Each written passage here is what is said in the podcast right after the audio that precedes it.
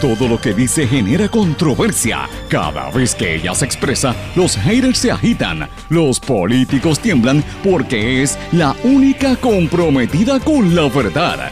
Periodista, bloguera, relacionista licenciada, analista de la noticia, escritora y le dicen la provocadora en las redes sociales. Y ahora comienza en blanco y negro con Sandra Rodríguez Coto.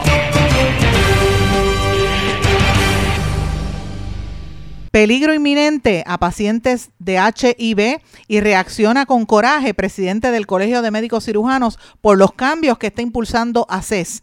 Bienvenidos a su programa en blanco y negro con Sandra para hoy miércoles 23 de noviembre de 2022. Les saluda Sandra Rodríguez Coto. Sobre 60 millones de dólares se ganó en el negocio de Autogermana en Puerto Rico. El exministro de Hacienda de la República Dominicana, Donald Guerrero, quien está acusado de corrupción y lavado de dinero en el vecino país. Hoy damos seguimiento a esta investigación que apunta a más polémicas en República Dominicana y que involucran a varios dealers de carros en Puerto Rico. La vida de 20 mil pacientes HIV y SIDA en Puerto Rico corre peligro con cambio que quiere imponer la ACES al manejo de los medicamentos. Se alega que es para beneficiar a ciertas empresas como Abarca de Borshow y las cadenas de farmacias Walgreens y CVS. No se puede perder la reveladora entrevista que hacemos con Ivette González, portavoz de las personas infectadas por HIV. Presidente del Colegio de Médicos Cirujanos, doctor Carlos Díaz Vélez, despotrica contra el plan médico MCS por las negociaciones en el plan vital, exige al comisionado de seguros que haga algo para detener a las aseguradoras. Inspector General de Salud Federal advierte fallas en seguridad cibernética en los sistemas del programa Medicaid en Puerto Rico. Indica que se requieren mayores controles para prevenir ciberataques. Extienden la moratoria de los pagos a los préstamos estudiantiles. Sigue la polémica entre la ex fiscal Janet Parra y el Departamento de Justicia. Ahora el gobernador reitera su apoyo al secretario Emanueli y califica su desempeño de cabal luego de que Parra lo criticara por no investigar asesinatos. Reacciona justicia también a casos sin radicar de menores muertos a golpes. Gobernador Pierluisi nombra como nuevo secretario de DACO a un abogado que fue multado por pleitos frívolos. Se refiere al nombramiento de Irán Torres Montalvo. Y Luma Energy se niega a revelar cómo quedaría Puerto Rico si sale eh, o hay cambios en el contrato. Vamos a hablar de estas y otras noticias en la edición de hoy de En Blanco y Negro con Sandra. Este es un programa independiente, sindicalizado, que se transmite a través de todo Puerto Rico en una serie de emisoras que son las más fuertes en sus respectivas regiones por sus plataformas digitales, aplicaciones para dispositivos móviles y redes sociales. Y estas emisoras son cadena WIAC, compuesta por WYAC 930 AM Cabo Rojo, Mayagüez, WISA WISA 1390 AM en Isabela y WIAC 740 40 AM en la zona metropolitana. Nos sintonizan también por WLRP 1460 AM Radio Raíces, La Voz del Pepino en San Sebastián. Y nos escuchan por X61, que es el 610 AM, y el 94.3 FM Patillas, Guayama y toda la zona del sureste y este del país. Vamos de lleno con los temas para el día de hoy. En blanco y negro con Sandra Rodríguez Coto. Bienvenidos a su programa en blanco y negro con Sandra. Mis amigos, espero que estén todos muy bien, preparándose ya para el Día de Acción de Gracias. Si no tiene el pavito adobado, se, está, se le está haciendo tarde porque ya eso es mañana.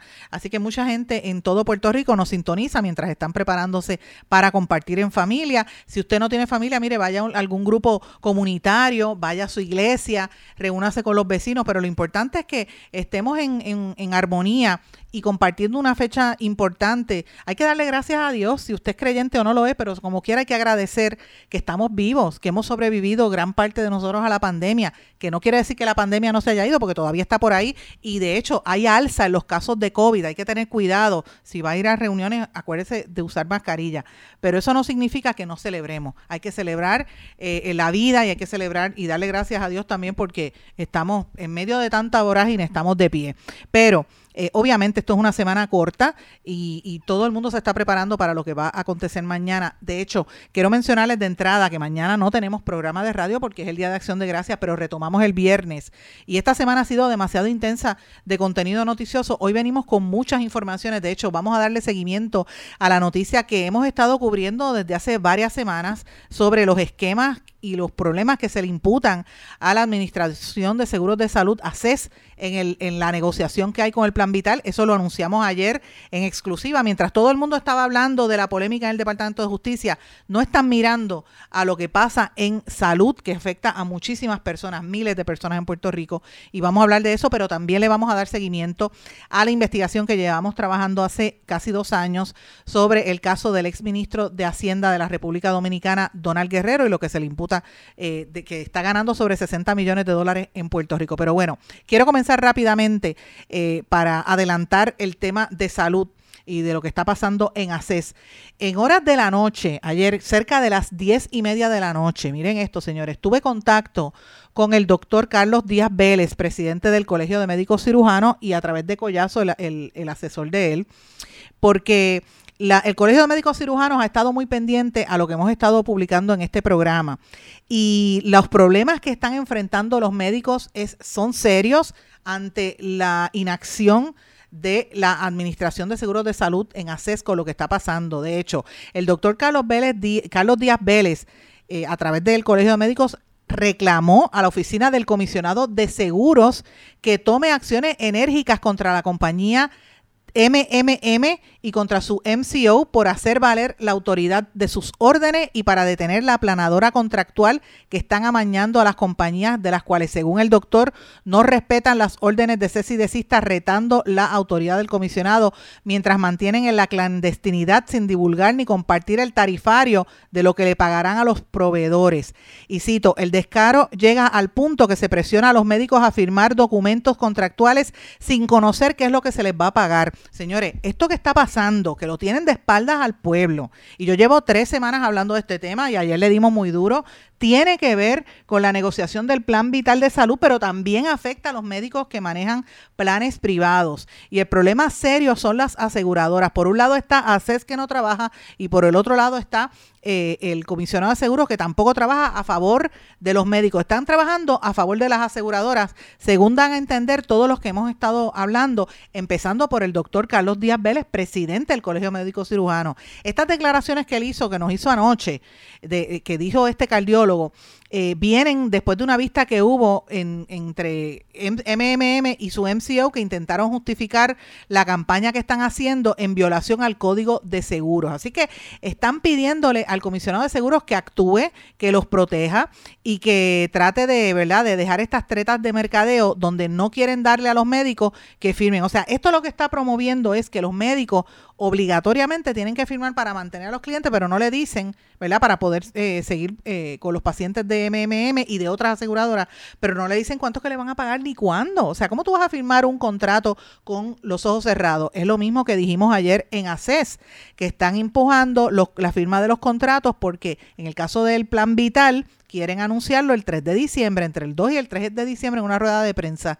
Y la mayor parte de los médicos no, no pueden leer esos contratos voluminosos, así que es un problema sumamente serio. Como si eso fuera poco, señores, el inspector general de salud federal advirtió que hay una serie de fallas en la seguridad cibernética de los sistemas del programa Medicaid en Puerto Rico eh, y esto lo, determinó el, departamento, el, ¿verdad? Departamento de Salud a nivel federal.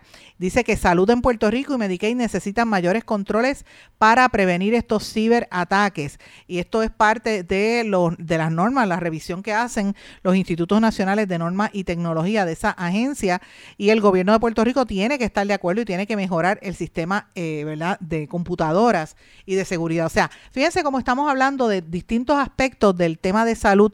Por un lado, los contratos que tienen las aseguradoras con médicos, sobre todo a nivel privado, en este caso la queja es con Entra MMM, y por otro lado, los problemas que hay en ACES. Y parte de todas estas negociaciones tiene que ver con no solamente el médico, que es el que se afecta porque no recibe sus pagos o porque lo tienen, eh, los están tratando de, ¿verdad?, de desplazar a los proveedores, como dijimos ayer, esto incluye médicos primarios, centros de radiología o rayos X, los centros de laboratorios, los hospitales, sobre todo pequeños, y los centros 330, también las oficinas de los IPAS. Quieren eliminarla porque lo que están es empujando para obligar a que sean las mismas aseguradoras a las que den el servicio, lo cual es ilegal según el contrato que nosotros presentamos ayer y no se supone que sean aseguradoras y proveedoras, pero es lo que están haciendo en Puerto Rico. Pero ¿quién es el más que se afecta? Además de los médicos de esto, el paciente, sin lugar a dudas. Y yo quiero que ustedes escuchen a continuación una entrevista bien reveladora sobre este tema. Bueno, mis amigos, vamos a continuar con el tema de salud y lo que está pasando en ACES, que esto es extremadamente serio. Yo sé que todo el mundo está hablando del esquema y el escándalo y las alegaciones que hay en el Departamento de Justicia. Y sí es importante, esto hay que cubrirlo, ¿verdad? Pero nosotros no hacemos lo mismo que hace el resto de los medios. Nosotros traemos información que después se convierte en noticia. Y llevamos varias semanas pendientes a esta situación de la negociación en ACES. Parte de esto, y ustedes saben que lo dijimos el lunes, y lo hemos estado repitiendo toda esta semana, es que hay ciertos grupos de pacientes que podrían verse afectados con todas estas decisiones y estas movidas que está haciendo la Administración de Seguros de Salud. Uno de estos pacientes, un grupo de estos grupos específicamente, es una población que toda la vida ha estado enfrentando muchos retos en Puerto Rico por los malos manejos de sus tratamientos. Y me refiero a los pacientes de HIV y de SIDA, que recientemente hicieron una denuncia, nosotros lo habíamos adelantado aquí hace como tres semanas, y durante el fin de semana el periódico El Vocero publicó algo al respecto. Yo tengo en línea telefónica a la señora Ivette González de la Asamblea Permanente de, de Personas Afectadas con el VIH, APIA, para que hablemos un poquito sobre esto. Bienvenida en blanco y negro con Sandra, doña Ivette, ¿cómo está?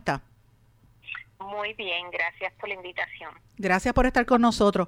Yo quiero que la gente entienda un poco de voz de gente que está, eh, ¿verdad?, a, la espera y con la ansiedad de que este cambio podría afectar su vida, porque estamos hablando de vidas humanas, no es una tarjetita, no es un plan médico, estamos hablando de seres humanos que sienten y padecen, que respiran y que están bien preocupados porque su salud podría verse en juego, o me equivoco. Eso es correcto, Sandra, eso es correcto. Ahora mismo ACES quiere implementar un nuevo mecanismo para la provisión de nuestros medicamentos que pone en riesgo nuestra salud y nuestra vida. ¿Qué es lo que quiere hacer ACES para que la gente pueda entender? Ok, para que lo podamos entender necesitamos saber cómo ahora mismo nosotros recibimos nuestros medicamentos. Nuestros eh, medicamentos eh, nosotros los recibimos mediante un acuerdo que existe entre ACES y Departamento de Salud, entiéndase ADAP. ADAP es el programa federal que provee eh, medicamentos para personas con VIH. ¿Qué ocurre? Que ADAP compra a un bajo costo, a unos precios bien económicos nuestros medicamentos los distribuye a través de 51 centros especializados en VIH y nosotros los pacientes los recibimos. Estos centros o clínicas o farmacias no tienen que invertir un solo centavo, ¿verdad? Entonces, pero, espera un momentito, para que la gente entienda un poquito, porque cuando la gente, los que no son pacientes de VIH o no tienen algún pariente, como que no entienden, y, y cuando piensan en pacientes de VIH, se acuerdan del Instituto del SIDA y el revolú que hubo hace un montón de años, pero a raíz de esa situación, aquí ha habido más control, más control, ¿verdad? Con el acceso a los medicamentos. ¿Esos, esos fondos son de ACES o son federales? Para que la gente entienda un poquito. Ok, los fondos, qué bueno que, gracias por la aclaración, los fondos que recibe ADAP con los que con los que ADAP compra nuestros medicamentos son fondos de Ryan White parte B, es de la ley Ryan White que son fondos federales. Una vez ADAP compra al bajo costo y nos provee los medicamentos, hacer les reembolsa. ¿Por qué? Porque eh, la mayoría de nuestros medicamentos antirretrovirales, los medicamentos para el tratamiento de VIH, les corresponde a CES cubrirlo bajo el plan de salud de gobierno vital. Pero como para el 2006 y el 2007, ACES no, no tuvo la capacidad fiscal, económica para proveernos los medicamentos. Hubo personas con VIH que fallecieron, que enfermaron, que quedaron encamadas, que nunca volvieron a levantarse de una silla de ruedas. Habían lista de espera. Entonces, en busca de una solución, el gobierno federal trae junto con el Departamento de Salud este mecanismo que ya lo llevamos utilizando durante 15 años. y, y gracias a este mecanismo, pues no hemos tenido durante 15 años problemas para el acceso de los medicamentos, porque el, de, el de ADAP bajo el Departamento de Salud ha sabido hacerlo. se compran los medicamentos, como bien eh, ya dije, con fondos federales, Ryan White. Okay, pero, pero, pero, pero, porque la gente es importante que la gente aclare, y perdone que le interrumpa, doña Iber, para, y usted me va a aclarar. La gente, eh, o sea, el, estamos hablando de fondos federales que ACES no pudo manejar adecuadamente entre 2006 y 2007, que esto provocó muertes, es lo que usted me está diciendo. No, no, no, no son, estos fondos federales son fondos Ryan White, siempre han sido administrados por el Departamento de Salud. Lo que ACES no pudo hacer fue, obviamente son otros fondos federales que son los de Medicaid, bajo el plan de salud del gobierno, que ACES no tenía dinero para poder sostener los, los medicamentos de las personas que tenemos VIH. Porque un medicamento de personas que tiene VIH puede llegar hasta 20 o 30 mil dólares, si no me equivoco. Sí, sí, la mayoría estamos entre los cuatro, sobre los cuatro mil dólares mensuales. Por ejemplo, mi terapia es de cinco mil dólares mensuales. Pero si tenemos compañeros que su terapia está en los 15 mil o los 30 mil dólares mensuales. Un solo medicamento. Nosotros tenemos la lista de los medica de los precios en el mercado de nuestros medicamentos. Uno solo puede costar ocho mil, diez mil, doce mil. Todo depende de la combinación de medicamentos que esté usando, utilizando el paciente. Y entonces, ¿por qué ahora se quiere y por qué ahora CES quiere administrar esos fondos si Ryan White, eh, o sea, el departamento los manejaba, por decirlo así, separado? ¿Por qué los quieren administrar ellos ahora? Ok, CES no, no quiere administrar los fondos Ryan White, no lo puede hacer. Los fondos Ryan White se mantienen bajo el Departamento de Salud. Lo que ACES quiere hacer es implementar un nuevo modelo de provisión de medicamentos federal que se conoce como NDRT, en, siglas en inglés, que significa Programa de Reembolso de Medicamentos bajo Medicaid. Es federal porque es con fondos del Medicaid, pero no es con fondos de, de Ryan White. Los fondos Ryan White se mantienen bajo el Departamento de Salud. Pero ¿qué es lo que pasa? Que el NDRT va a permitir que sea CES quien reciba el descuento sobre los medicamentos que compre. No sé si hasta ahí me está este, Sí, no, para que la gente entienda, este e, es como funcionan los PBM, por decirlo así, los Pharmacy Benefit Manager manejan cuando tú compras un montón de medicamentos por volumen, que son, digamos, vamos a suponer la, insulina, que es un medicamento que se utiliza mucho en Puerto Rico, un tratamiento para los, los diabéticos. Pues no es lo mismo tú comprar para 50 personas que para comprar que comprar para un millón, porque cuando compras por un millón, pues te dan unos descuentos por volumen y esos, esos rebates este, es dinero ajá, que, que, que, se reembolsa en las arcas del gobierno, pero, pero con el caso de los pacientes de HIV, que son fondos federales también, estaba en un programa separado y ellos quieren coger esos rebates. Eso es lo que usted me está explicando. ahora quieren ser ellos, quedaría ahora ADAP fuera del flujograma de nuestra de nuestro sistema de provisión de medicamentos. No es que desaparece ADAP. ADAP tendría que manejarse allá con, con con la población VIH, pero no con los con la población VIH participantes de Vital, que quede eso claro. ahora va a seguir funcionando, pero no para los que tenemos VIH y, dependemos del plan de salud del gobierno, ¿ves? ¿De cuántas personas pues, estamos hablando que dependen de Vital? Estamos hablando de, cerca de 9.000 personas con VIH. Imagínate. ¿Y cuánto eso cuesta? En, porque si usted me está diciendo que hay, hay algún promedio de cuánto eh, dinero se esto representa para CES.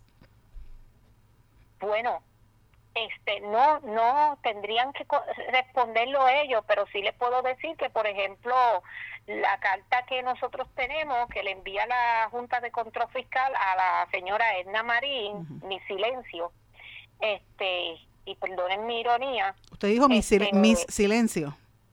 Mi silencio, sí. ¿Por qué? Porque ya no contesta.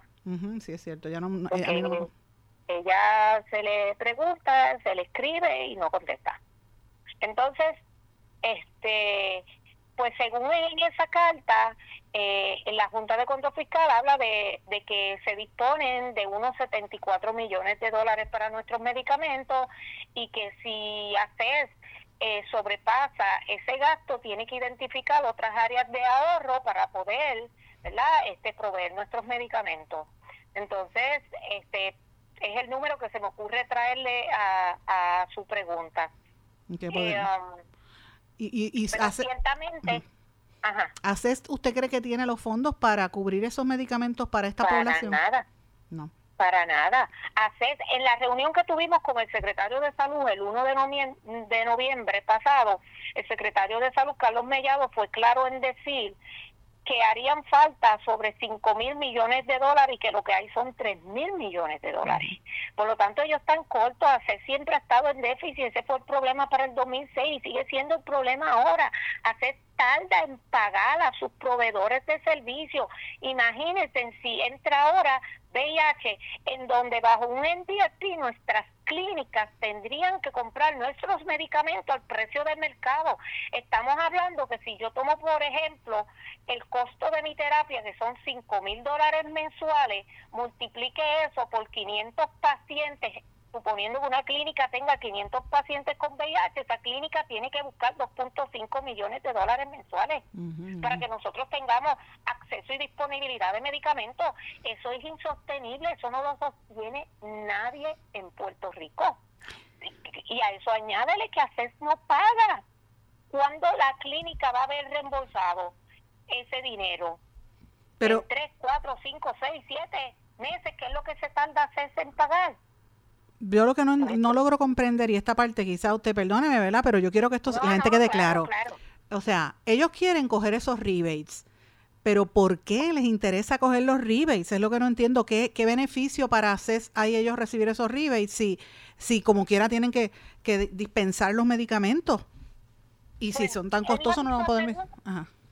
Es la misma pregunta que nosotros nos hacemos, ¿por qué ACES quiere pagar por un sistema, por nuestros medicamentos eh, costos más altos que por el sistema que tenemos ahora, porque quiere pagar más. Ahora, ¿qué es lo que podemos decir? Y usted lo acaba de mencionar hace unos minutos atrás, que cuando ACES recibe ese rebate, ese descuento de los medicamentos, tiene que hacer de acuerdo a lo, a lo que es el pareo, el pareo federal de los fondos de Medicaid. Si fuera a aplicarse, por ejemplo, ahora, el 55% de ese descuento tiene que estar dirigido a lo que es el programa Medicaid. Pero el otro 45% va a las arcas estatales y los descuentos suplementarios también va a las, a las arcas estatales. Entonces lo único que uno puede pensar, pues bueno, pues eso será lo que les interesa. Lo otro que podemos especular pensando es, ¿se está favoreciendo a alguien en este proceso de implementar el NDFP? ¿Alguna cadena de farmacia? ¿Algún PBM? O sea, nosotros no entendemos a quién, con quién, porque no entendemos por qué querer pagar más por proveer unos medicamentos le quiero hacer una pregunta, porque es que hay, aquí usted ha dicho este comentario, yo le quería preguntar directamente, y es una pregunta que llevo tres días, este es el cuarto día que la hago públicamente, porque la, la directora de ACES no contesta, ni el secretario tampoco.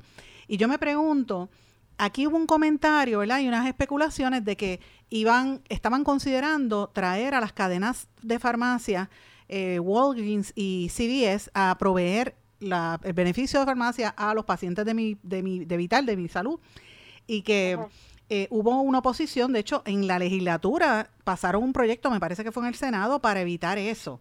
Eh, pero de parte de ACES no hemos visto no hemos que yo, yo incluso cuestioné ayer si, si había una determinación firme de ACES de no admitir las cadenas de farmacia. Entonces, usted me está planteando esto ahora que también incluiría a unos PBM. Yo me pregunto si es que esto es para beneficiar a, al PBM de Walgreens eh, o, es para beneficiar a Borshow que tiene Abarca, son los dueños de Abarca, el, de, el mismo dueño de Foundation for Puerto Rico. O sea, aquí, ¿quién sale beneficiado con esta compra de beneficios, de, de, medicamentos? La, yo francamente no entiendo.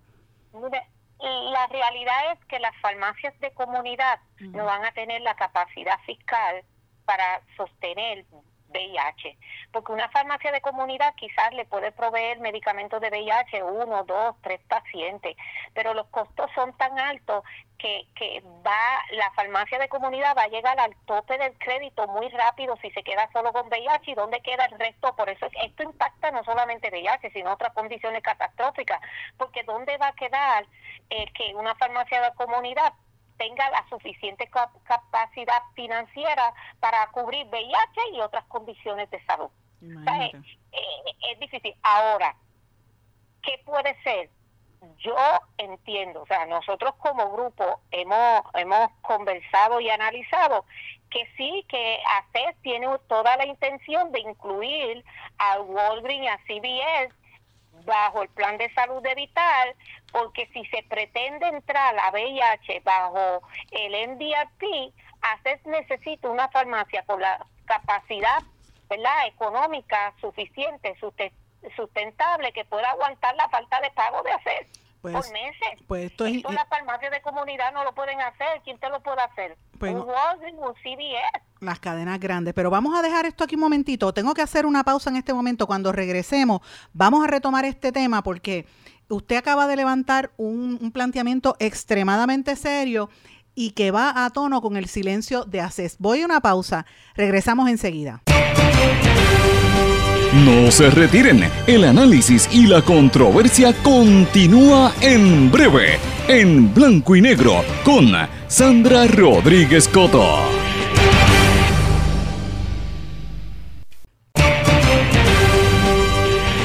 Y ya regresamos con el programa de la verdad, en blanco y negro, con Sandra Rodríguez Coto.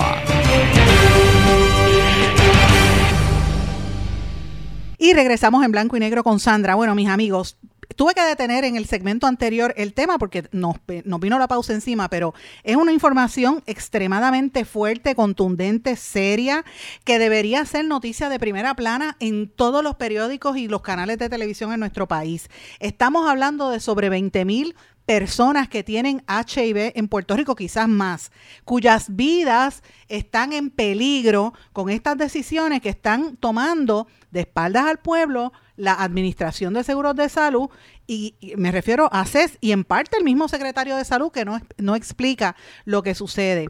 Antes de irnos a la pausa estábamos conversando con Ivette González de APIA, la Asamblea Permanente de Personas Afectadas con VIH, sobre cómo es posible que ACES logre mantener ¿verdad? esto y, y este cambio que quiere hacer en la distribución de medicamentos. Y usted nos decía que posiblemente la, eh, para poder eh, aguantar los meses en que están sin pagar, lo que les convendría tener es una farmacia que tenga la capacidad económica y por eso podría venir las cadenas, eh, Walgreens y, CVS, cosa que, que, por otros sectores se están oponiendo ya que esto va a afectar a las farmacias de comunidad. Yo le pregunto a usted, esta situación, esta controversia, ¿eliminará las farmacias de la comunidad?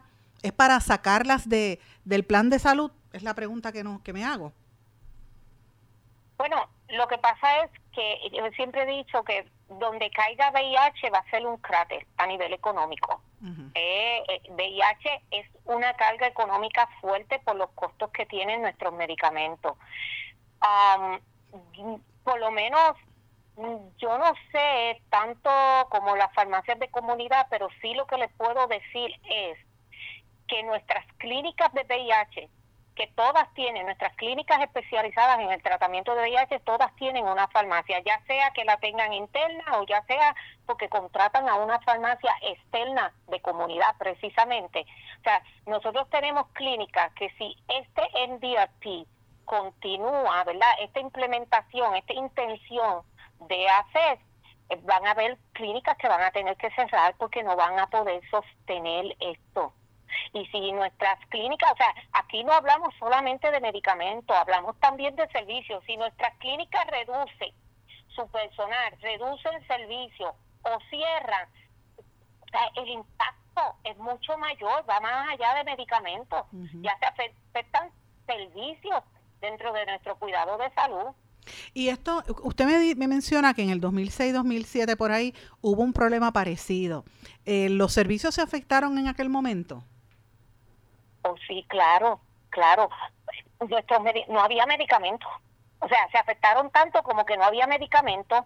Eh, había una lista de espera para decidir quién, a quién se le daba medicamento primero, a qué persona quedaba positivo a VIH. Eh, algunos de los que ya estábamos en tratamiento nos quedamos sin medicamentos. Y nunca voy a olvidar.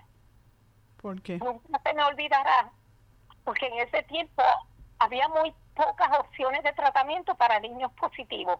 Tres niños en Caguas murieron por mm. falta del medicamento. Y de eso es lo que estamos hablando nosotros. Mira, Sandra, esto es fuerte para nosotros. Desde el día en que nosotros descubrimos que se está, y, me disculpa porque me emocione, porque es inevitable, porque esto se trata de vida. Nosotros ya vivimos ya nosotros sabemos lo que puede ocurrir si no hay tratamiento, si no hay acceso a medicamentos. Si no hay acceso a medicamentos, nuestra carga viral sube, nuestras defensas bajan, podemos entrar en, en etapa SIDA y lo que viene es muerte. Ya eso lo vivimos. ya eso lo vivimos. Pero ¿cómo es posible que el, retroceder. el secretario de salud que le se ha, hecho algún compromiso con ustedes? ¿Qué ha dicho el secretario, el doctor Mellado? El 1 de noviembre, tanto el doctor Mellado como la señora Edna Marín en la reunión se comprometieron con solicitar un waiver para eximir a Puerto Rico de la implementación del MDRP. Mm. Eso fue lo último que supimos. No hemos sabido nada más. Porque le enviamos comunicaciones de seguimiento y no nos dice y la Junta de Control Fiscal, que usted nos dijo en el segmento anterior que la Junta de Control Fiscal estaba alertando de que iban a quedarse sin fondos. ¿Ustedes han hecho alguna gestión con la Junta de Control Fiscal? Con la Junta de Control Fiscal no, le escribimos a la Junta de ACES, que sabemos que el secretario de Salud es el presidente, pero buscamos para ver si la Junta de ACES eh, eh, podía alertarse sobre este problema, porque VIH es un sistema complicado, de provisión de servicios complicado, este, porque hay fondos federales, entonces entienden las cosas de manera incorrecta y toman decisiones desacertadas que van contra nuestra salud y nuestra vida. Pero no, ciertamente, sí al gobernador le hemos enviado comunicación, sí hemos enviado comunicación a la Comisión de Salud del Senado, a la Comisión de Salud de la Cámara. Nosotros hemos enviado más de 30. La Procuradora del Paciente, la Procuradora del Paciente nos ha ofrecido apoyo, nos ha canalizado reuniones, hemos tenido reuniones con CIENES, la última reunión fue el viernes pasado con la doctora Marilu Cintrón, que fue muy empática, muy sensible, muy interesada porque ella se encontraba en vacaciones cuando se dio la reunión con el secretario de Salud, pero de quienes hicieron el compromiso con nosotros de solicitar un waiver para eximir a Puerto Rico de esto, no hemos sabido más, ni de Edna Marín ni del secretario de Salud. Eh, y déjeme decirle algo, doña ya mismo viene por ahí el Día del SIDA, ¿verdad? Que todos los años se conmemora el Día de la, de la Lucha contra el SIDA, me parece que es el nombre correcto. Eh, es el Día de Alerta Mundial contra el VIH. Y eso es el, contra el SIDA. Eso es primero de, primero de diciembre primero de diciembre. El primero de diciembre eh, el mundo entero conmemora una alerta porque el VIH no ha dejado, ni el SIDA ha dejado de estar presente, ¿verdad? En, en, nuestra humanidad. Este, y el Departamento de Salud se prepara a través de su programa de prevención de VIH, se prepara para realizar su actividad en Cataño con un lazo rojo. Ese día, ah, Sandra, es un día para recordar a las personas que han fallecido por esta condición. Es un día para solidarizarse con las personas que viven, que vivimos con VIH. Y yo no sé cómo el Departamento de Salud, cómo el gobierno, a través de una actividad como esta, pretende solidarizarse con quienes vivimos con VIH cuando por otro lado está poniendo en riesgo nuestras vidas. No entiendo que es solidaridad para ellos. Bien fuerte lo que usted acaba de decir, porque eh, por ahí era que yo venía la pregunta, o sea, ¿de qué vale que hagan una actividad si le están quitando los servicios y los, y, los medicamentos por otro, que es lo que le, le, deja la vida a ustedes, los mantiene vivos? ¿Cuántas personas tienen, eh, me equivoqué cuando dije que eran 20 mil personas, más o menos, que tienen HIV?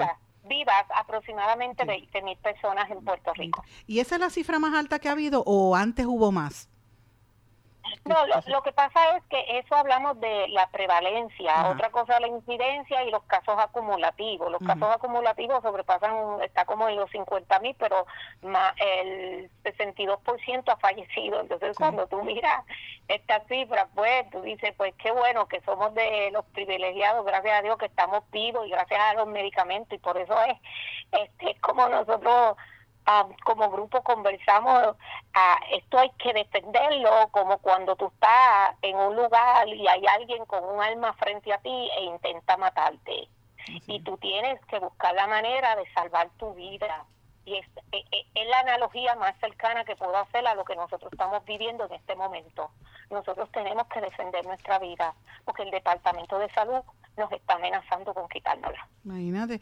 Y yo le tengo que decir esto a la gente que nos está sintonizando. Quizás a lo mejor la gente que nos escucha goza de buena salud o nunca han visto una persona que tiene esta enfermedad o que ha tenido... Eh, ha degenerado incluso en el SIDA. Yo tuve compañeros hace muchos años, en los 90 cuando yo llegué a Puerto Rico, después de graduarme de la universidad, tenía una compañera que trabajaba en el periódico Caribbean Business conmigo. Le voy a hacer esta anécdota personal. Cindy se llamaba ella. Ella se infecta por su esposo porque su esposo tenía, parece que se contagió y evidentemente ya se infectó y ella no se atendió a tiempo y ella falleció. Le dio rápido del VIH, se le convirtió enseguida en SIDA y murió rápidamente, que fue una, muerte muy dolorosa. Ese proceso de ella enfermarse, eh, todos en la redacción lo vivimos, fue, una agonía para los compañeros periodistas que estábamos en ese momento allí, porque ver una persona tan llena de vida y no, a ver, estoy hablando del 1993 Estamos en el 2022. Mire, mira todo lo que ha pasado. Yo jamás en mi vida voy a olvidar ese proceso. El marido de ella vivió como dos años después, pero también falleció. En aquel momento no habían tantos medicamentos como hay ahora disponibles. Yo también conozco mucha gente que tienen condiciones, incluso eh, además del HIV, tienen otras condiciones y tienen una calidad de vida y trabajan eh, y uno los ve y no te imaginas que tienen esa, esa condición precisamente por los medicamentos. O sea que los medicamentos sí hacen una diferencia entre lo que es la salud y la vida. ¿O me equivoco? correcto, yo llevo 30 años de diagnosticada. Fui ah, diagnosticada en el 1992, en mi octavo mes de embarazo de mi hija. Estudiaba en la universidad. Ay, Dios mío. Y también me casé y fue por relaciones sexuales de mi esposo en ese momento quien falleció unos años después. Y, y gracias a Dios al tratamiento estamos aquí. Mi hija es negativa soy abuela de dos de dos hermosos niños que yo le pedí a Dios ver a mi, a mi hija crecer no solamente sino que tengo un chico de 18 años que lo tuve en el 2004 completamente saludable los dos gracias a Dios libre de de virus y sí se puede tener vida con VIH, sí se puede tener calidad de vida. Y, y no es solamente los medicamentos, o sea, en VIH tenemos un, un, un sistema de servicio tan estructurado precisamente porque es una condición de salud para la cual eh, se reciben fondos federales para cubrir precisamente las brechas que el gobierno no puede cubrir, ¿no? Y, y tengo muchos compañeros que llevan 35 años eh, de diagnóstico de VIH. y, y ciertamente, como dice Sandra, las personas con VIH tienen otras comorbilidades, eh, principalmente lo que llevamos muchos añitos, que ya vamos envejeciendo. Yo tengo, fui diagnosticada con, 50, con 24 años y tengo actualmente ya casi 55 años de edad pero, cuando, cuando te dan una, un diagnóstico así, bueno, yo obviamente eh, eh, debe ser lo más devastador que uno se puede imaginar. Y en aquel momento, fíjate que, que usted me está diciendo que fue en el 92 que usted se infectó, ¿verdad? Correcto. Imagínate, esa fue más yo me yo mi amiga murió, mi compañera del periódico Caribbean Business en el 93 y, y nosotros nos queríamos morir todos los reporteros en aquel momento de lo, lo mucho que lo sufrimos, porque fue bien rápido. Eh, y, y, y, fíjate cómo la, la, maravilla que es la ciencia, cómo, cómo adelantado que usted ha, ha, podido no solamente mantenerse activa, sino ser mamá, ser abuela y, te, y ser productiva para el país. Eso es una bendición, eso es una bendición, de verdad. Sí, y ahora eh, tenemos unas terapias que se han simplificado. Eh, grandemente. Yo recuerdo que mi esposo que está en descanso utilizaba 26 pastillas diarias y ahora el tratamiento puede ser tan sencillo como una tableta diaria o una inyección mensual o cada dos meses. Y ya tiene el tratamiento, por eso es que decimos, mire, ahora mismo con este mecanismo que quiere, y perdone que vaya un poquito hacia atrás, este que quiere hacer hacer del MDRP con un PBN que la función del PBN es ahorrarle, hacer. Es de decirle, mira, estos medicamentos los vas a proveer así, así, y de negociar con las farmacéuticas los descuentos. Entonces, nosotros nos estamos corriendo el riesgo porque en, en la descripción del DAP lo dice claramente que se puede implementar varios mecanismos como cuáles, el requerir preautorización para el uso de un medicamento, el, el, establecer un, una terapia escalonada, este therapy, o sea, que donde sea sea el mismo hacer quien decida, no, hasta que el paciente con VIH no me use este, este, este medicamento, no me le puedes dar el inyectable. Imagínate, o sea, que entonces va a decidirlo hacer decidir sobre la vida, sobre la vida de, volvemos a lo mismo, sobre la vida denegando medicamentos y denegando tratamiento. Pero bueno, esto es un tema que va a seguir hablando. Yo le agradezco que haya estado con nosotros, doña Ivette.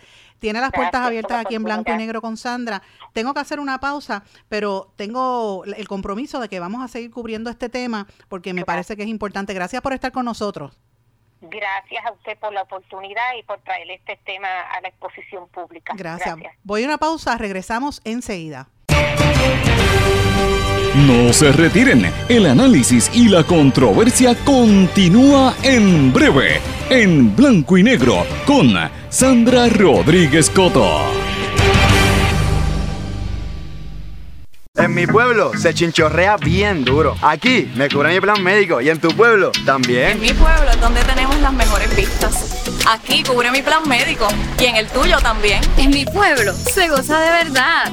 Aquí me cubre mi plan y en tu pueblo también. Plan de salud Menonita en todo Puerto Rico. El plan médico que te cubre con una extensa red de médicos, especialistas y laboratorios. Además, te cubre en el hospital de tu preferencia en cualquier lugar de Puerto Rico. Plan de salud Menonita. Pero tú sabes cómo es esto que te da la.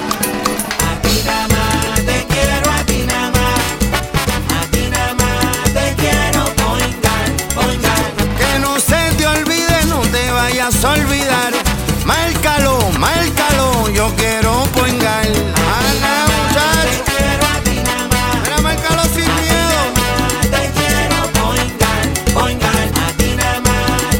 Yo quiero Point Guard. Quites el dolor de cabeza con sus obligaciones de contabilidad con los servicios que presta Villalba y Villalba Company. Directo, personal y con sensibilidad humana. Lo que se busca en un verdadero asesor de contabilidad para todo tipo de servicio de contabilidad, pago de IBU, pago de nómina, informes trimestrales y anuales y otros. Ofrecen servicio directo personalizado. Villalba y Villalba Company. Para orientaciones, su teléfono el 939-336-5774. 939-336-5774. Y ya regresamos con el programa de la verdad, en blanco y negro, con Sandra Rodríguez Coto.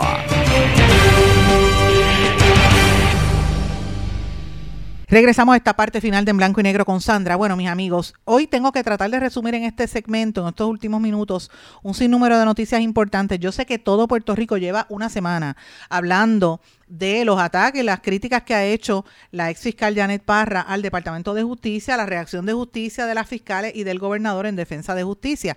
Ya ustedes saben, porque lo dije ayer, que no es que no sea importante, es un tema importante que revela la corrupción que hay en justicia, que, que ama- amapuchan casos y, y persiguen a unos y otros. No, eso todo el mundo lo sabe, pero claro, aquí hay un elemento que yo, es que cada día más es más evidente, hay una intención de, de, de Janet Parra de posicionarse también a nivel mediático para que le den un programa de televisión y, y posicionarse y buscar este cliente, porque es que es lo que tiene que hacer, ya ya no es fiscal, necesita ganarse la vida. Así que hay un elemento también de eso. Eh, por eso usted ve que yo no le he dado prioridad a esa noticia como todo el resto de los medios en Puerto Rico. No quiere decir que no lo haya cubierto, lo hemos trabajado, pero no es la noticia principal. La noticia principal, sin lugar a dudas, es lo que está pasando en salud, que va a reventar en una o dos semanas, ya usted va a ver lo que va a pasar aquí. Y vamos a darle seguimiento también al tema de corrupción que vincula al vecino país, la República Dominicana. Saben que es una noticia que llevamos casi dos años cubriendo que eh, involucra a los dueños del el dealer Autogermana que venden aquí los BMW y los Mini Coopers y la cadena de dealers de Autocentro Toyota, Autocentro Nissan y Autocentro Chrysler, que no entendemos cómo esas empresas no hablan, ¿verdad? ¿Qué, qué está pasando ante las imputaciones serias de que el dueño lo están acusando de lavar dinero sacar dinero de República Dominicana y lavarlo en el exterior. ¿Y dónde él tiene los negocios? En Puerto Rico. Ustedes saben que han habido unas querellas, el, el socio que él tenía aquí, Pellerano, lo, lo, se querelló contra él en el gobierno dominicano y él, Donald Guerrero, se querelló en su contra. Esa fue la última noticia que habíamos dado. Pues mire, ahora está eh, el, el licenciado Pellerano, Eduardo Pellerano, que fue el fundador de Autogermana, insistiendo en que Donald Guerrero está ocultando bienes de las ganancias que genera Autogermana en Puerto Rico. Señores, ¿usted sabe a cuánto asciende el total que le contabilizó? Dice que las ventas, eh, para que usted tenga una idea, una idea de las ventas de BMW y, y Mini Cooper, eh, están valoradas en sobre 140 millones de dólares, pero que el año pasado Autogermana vendió 237 millones de dólares en Puerto Rico. Y de eso, el patrimonio que se llevó Donald Guerrero y su esposa Milagros Mena García en Autogermana es de cerca de 60 millones de dólares. Este análisis se sigue haciendo con fuentes oficiales del gobierno de Puerto Rico, con las corporaciones 6 y 11 Corporation, a, a través de la cual Guerrero y su esposa Milagros Mena tienen los negocios aquí en el país. O sea, están utilizando unos subterfugios legales, según se le imputa, y unos negocios que tienen en Puerto Rico para, la, para, para supuestamente ocultar bienes en la pesquisa que están haciéndole allá en la República Dominicana.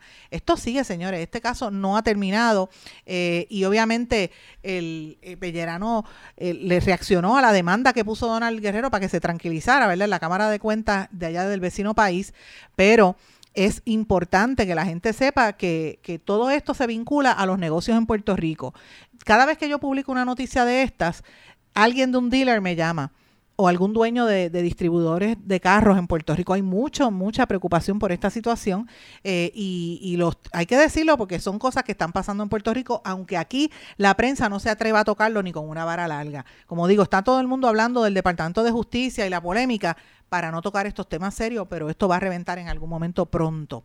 Y hablando de, de, de, lo que habla todo el mundo, obviamente el gobernador salió en defensa de su secretario de salud, Domingo Emanuel, y la fiscal, la jefa de los fiscales también, Emanuel y también.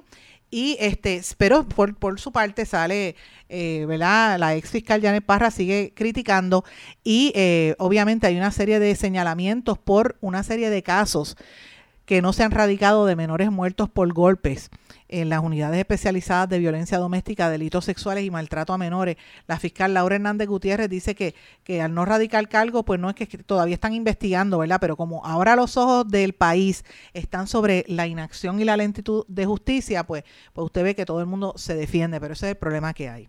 Eh, bueno, ayer también, y esta noticia trasciende hoy, el gobernador anunció al nuevo secretario del DACO, el licenciado Irán Torres Montalvo, que había sido eh, recordado porque fue una de las personas que radicó una serie de demandas para detener los, los, cobros ¿verdad? excesivos de multas por autoexpreso.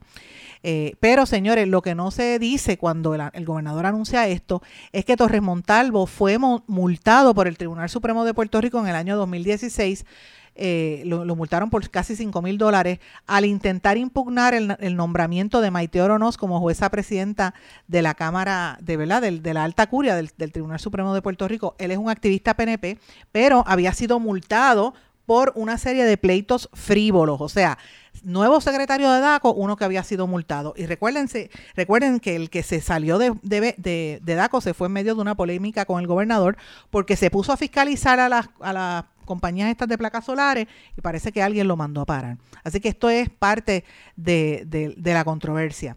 Mientras tanto, Luma, el dolor de cabeza, mala palabra, lamento decirlo, pero es la realidad, Luma Energy, se niega a revelar cómo se quedaría en Puerto Rico. No dan detalles de lo que está negociando con la autoridad de alianzas público-privadas todo se está haciendo de espaldas al público. Esto es el modelo neoliberal. Y el pretexto que dicen los políticos es que tienen que tener esas negociaciones privadas y que después cuando termine, pues el gobierno, el, el país reacciona. Señores, estamos a fin de mes y el gobierno sigue amarrándose a Luma.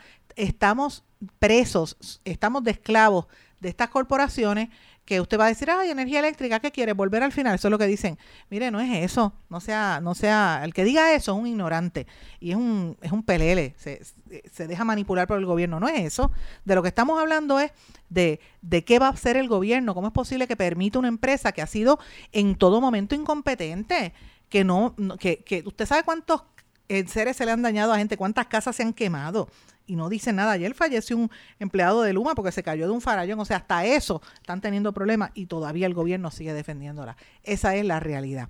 Pero bueno, señores, los últimos minutos que tengo de programa quiero mencionar varias cosas eh, que están ocurriendo en los Estados Unidos y en el resto del mundo. Anoche hubo un tiroteo en un supermercado Walmart en el estado de Virginia, dejó sobre 10 muertos y heridos. También hubo cuatro personas de nacionalidad china asesinadas en una granja de cultivo de marihuana y cannabis en Oklahoma. Y Estados Unidos anunció un nuevo paquete de ayuda para Ucrania por 4.500 millones de dólares, fondos destinados a reforzar la estabilidad económica y apoyar los servicios gubernamentales básicos. Eh, pero mientras eso está ocurriendo en Estados Unidos, todo el otro grupo de países del mundo se está alineando. De hecho, el presidente de Cuba, eh, Díaz Canel, estaba, estaba en Rusia en un viaje que hizo y se reunió con Putin. Y en esa reunión donde están ambos estrechándose las manos y hablando, rápido salen a criticar a los Estados Unidos y cuestiona, el mundo tiene que despertar, ¿por qué nos imponen reglas? Así que es evidente que aquí se están alineando unos sectores, ¿verdad? Y polarizando el, planeta cada vez más rápido. Por eso que usted ve que Estados Unidos, Biden y después Kamala Harris se reúnen con el presidente de China para tratar de neutralizar, pero mire, la situación está muy fuerte. Pero aquí cerca siguen las polémicas en Haití, esto está muy fuerte. La frontera dominico-haitiana continúa cerrada por segundo día consecutivo, mucha tensión en esa región eh, y por el tema de las, de las deportaciones. ¿Qué otras cosas ocurren en América Latina? En Brasil, el presidente de Brasil, Bolsonaro, le pidió al Tribunal Electoral que anule votos de parte de las urnas por mal eh, funcionamiento. El mandatario brasileño y el Partido Liberal interpusieron quejas por supuestos problemas en 279.336 urnas electrónicas en la segunda vuelta de elección, pero como quiera él perdió, ya Lula es el que, el que va, se queda como presidente nuevamente.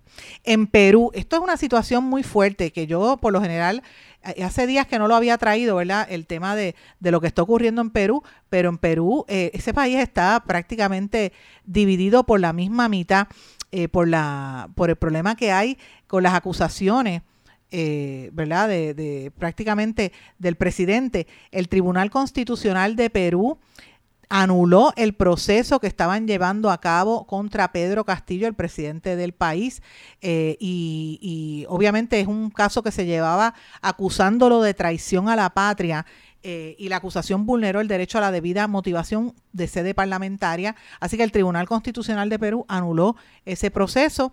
Eh, y esto pues trasciende los medios locales en Perú, pero fíjense cómo está dividido ese país, porque todos estos procesos los están impulsando la extrema derecha, ya que no toleran al gobierno de Castillo y han tratado de meterle preso a dos o tres de sus ministros acusados de corrupción. Castillo es obviamente un presidente de izquierdas, así que eh, es parte de la división que se vive en América Latina. En Argentina, oigan esto, Recién intentamos matar a Cristina. Ese es uno de los mensajes de texto que dio a conocer la vicepresidenta de Argentina, eh, eh, Cristina Kirchner, ¿verdad? Eh, de un mensaje que recibió el día de su atentado, luego del análisis celular de uno de los acusados en ese intento de magnicidio. Así que están pasando cosas muy feas, pero también en Argentina eh, la presencia colonial está dando de qué hablar. Argentina rechaza la visita de la princesa británica Ana, la hermana del rey, eh, ahora el rey Carlos en, que ella está de visita en las Islas Malvinas y ustedes saben que hubo una guerra entre Inglaterra y Argentina por las Islas Malvinas que los ingleses le llaman eh, Falkland Islands, tiene otro nombre. Y la Cancillería argentina cuestionó que la hermana del rey Carlos III llegó sin avisar al territorio insular en disputa por soberanía. Interesante. En Inglaterra también publican grabaciones hechas en el fondo del mar de los saboteados gasoductos de Nord Stream. Las imágenes fueron captadas con drones subacuáticos que operaron en el mar Báltico a unos 70 u 80 metros de profundidad. Mira cómo está la, tecnología. Utilizan esos drones ¿verdad? Para, para investigar. Y de hecho, ahora mismo la organización holandesa PAX acaba de publicar un informe donde dice que los drones, pero no los de debajo del mar, sino los que van por el aire, eh, están utilizando la guerra de Siria como un laboratorio para probar estos drones eh, para los ataques militares. Así que esto está pasando en el mundo mientras estamos hablando. Eh, en la Unión Europea buscan introducir una transición de 45 días para el tope del petróleo, del precio del petróleo ruso. Esto aplicaría al crudo cargado antes del 5 de diciembre y descargado antes del 19 de enero, alineándose con una cláusula previamente anunciada por el Reino Unido y por Estados Unidos, porque son estrategias para tratar de bajar los costos y la inflación por la guerra en Ucrania, porque Europa se suple del petróleo ¿verdad? De, los rusos y eso está interrumpido por esta guerra. Señores, y en términos de la tecnología, Elon Musk anuncia, acusa a la agencia de noticias eh, Associated Press, prensa asociada, de difundir noticias falsas sobre los misiles que impactaron en Polonia. El empresario afirmó que bajo su, ah, bajo su liderazgo Twitter no bloquea ni aún las cuentas de los perfiles más izquierdistas que difunden, como él dijo, noticias falsas. O sea, Elon Musk es de derecha, le abrió las puertas a Trump, así que imagínense lo que viene por ahí. Señores, quiero, esto es más o menos un, resumen de las noticias, ¿verdad? Más importantes. Quiero darle las gracias a todos los que me han estado escribiendo. Tengo varias investigaciones en camino de cosas que ustedes me han estado enviando. No se me ha olvidado lo que está ocurriendo en el Fondo del Seguro del Estado. Vengo con más noticias después del receso de Acción de Gracias. Pero eh, por lo pronto me tengo que despedir, ¿verdad? Quiero darle las gracias a todos ustedes. Eh, mañana no vamos a tener programa porque siempre es el día de receso, pero nos retomamos el, el viernes, la discusión el viernes en este programa. Y les deseo a todos que pasen un día hermoso con sus familiares, descansen y gocen en familia, que es lo más importante. Buen día de acción de gracias a todos y a los compañeros de las distintas emisoras también que compartan en familia. Nos veremos entonces y volvemos a escucharnos el próximo viernes. Que pasen todos. Muy buenas tardes. ¿Se quedó con ganas de más? Busque a Sandra Rodríguez Coto en las redes sociales o acceda a en blanco y porque a la hora de decir la verdad solo hay una persona en la cual se puede confiar. Sandra Rodríguez Coto en blanco y negro.